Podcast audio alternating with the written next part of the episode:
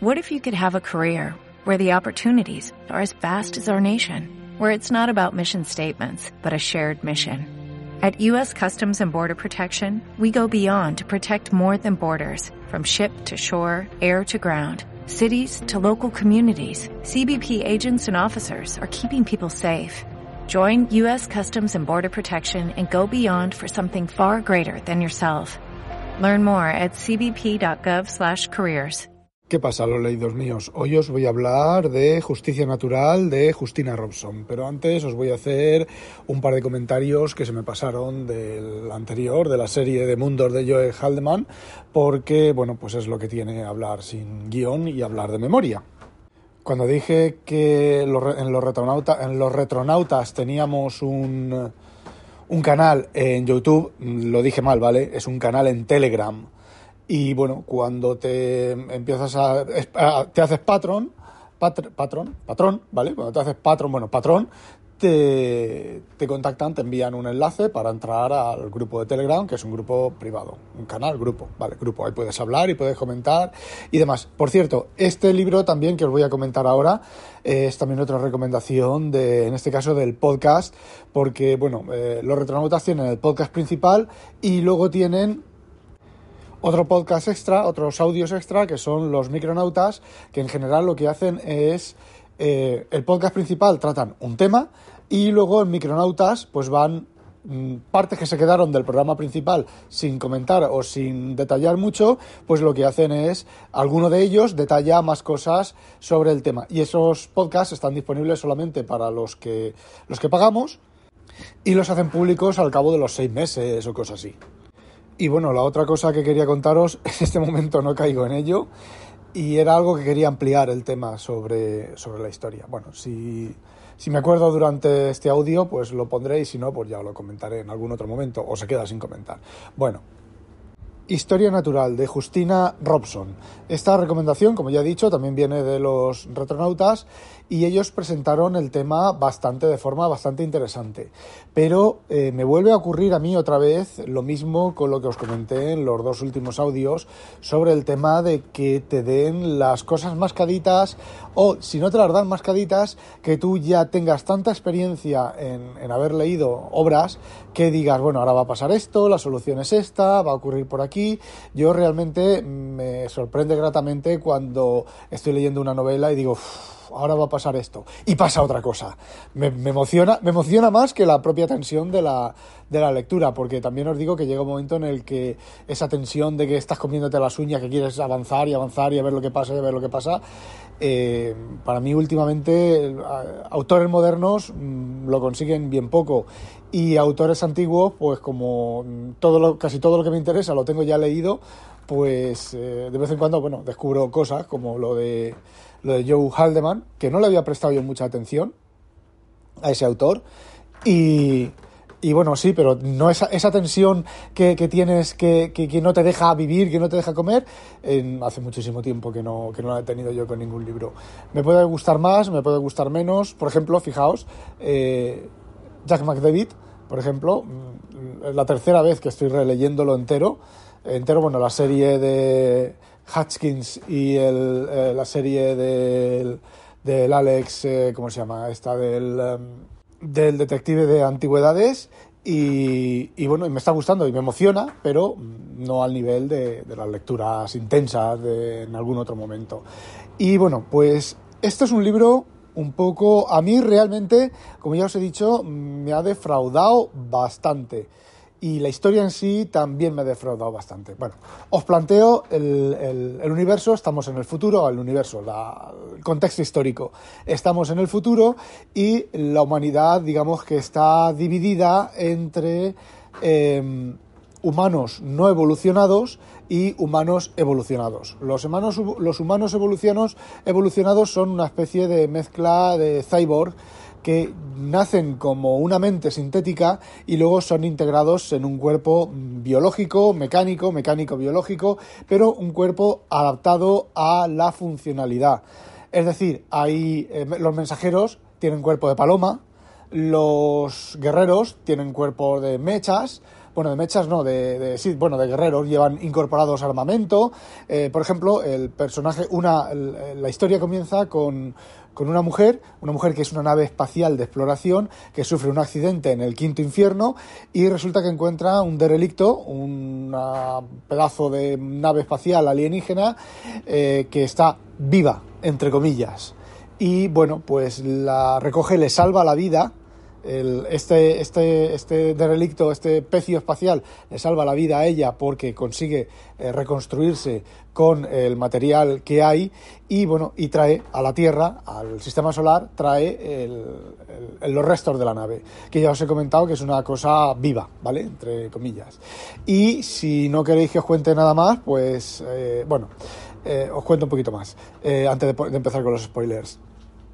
La cosa es que los los seres eh, posthumanos quieren eh, independizarse de los humanos, se consideran esclavos o son esclavos, ¿vale? De los humanos sin modificar. Los humanos también pueden tener implantes cibernéticos de acceso a bases de datos, a procesadores externos y tal, pero son humanos, son como somos nosotros, ¿vale?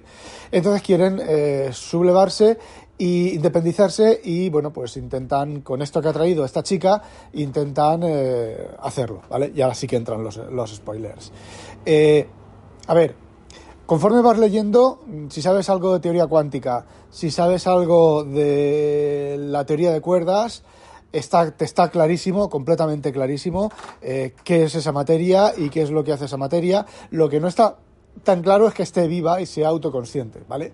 Entonces, bueno, pues lo que hace esta chica se acerca a un pirata espacial que vive en, el, en esto de los asteroides, en un asteroide oculto, y ahí, bueno, pues tiene una serie de negociaciones y de que a mí, pues la verdad, me han resultado excesivamente eh, verborreicas, ¿vale? De hecho, toda la historia es excesivamente verborreica, no es un libro muy largo, pero es excesivamente verborreico. Se va, se va mucho por las ramas, se va mucho por el tema onírico, cibernético, de que están en un mundo virtual, de que hacen esto, hacen lo otro, la historia pasada de los, de los, de los personajes, la verdad es que está alargado de más porque el cuento no da, desde mi punto de vista, no daba, no daba mucho más de más, o puede ocurrir que como yo ya yo estoy ya de vuelta y media de todo ese tipo de, de, historias y de alargar artificialmente tal, pues cualquier cosa que a lo mejor tú que lo estás leyendo no te parece eso, ¿No te parece que está alargado, excesivamente alargado? A mí sí, de hecho, bueno, pues he leído en diagonal bastantes partes.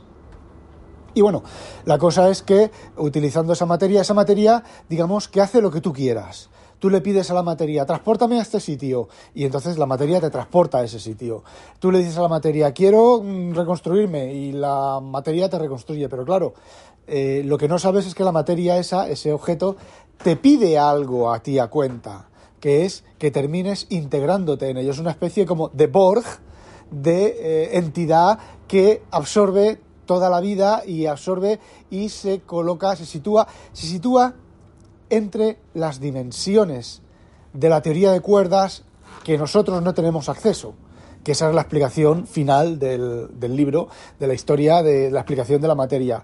Sinceramente, yo en cuanto, no sé, eh, al tercer capítulo ya tenía claro que, era eso. Conforme lo ponía, tenía claro que, era eso y no me aportó ningún tipo de, de, novedad ni de efecto maravilla que hubiera podido aportar, que a lo mejor a vosotros os hubiera podido aportar o os aportaría.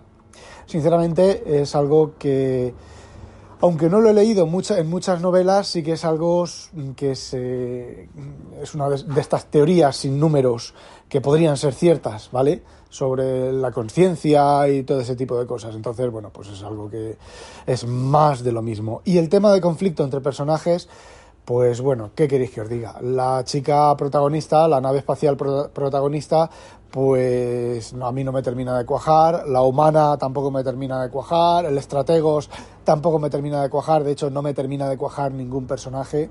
Quizás a lo mejor porque no lo he leído, no, lo, no he leído los, las tramas de los personajes con suficiente atención, pero es que también ocurre que no las he leído porque en un principio no me ha llamado nada del libro y el libro lo he terminado porque es un libro corto y tenía la intriga de saber si realmente lo que yo había pensado que era era o no era y era, ¿vale? Bueno, pues el plan es que eh, los, los posthumanos se van a trasladar a un planeta descubierto por la chica esta que está en la mm, otra punta de la galaxia, por decirlo de alguna manera, y los humanos normales no tienen acceso.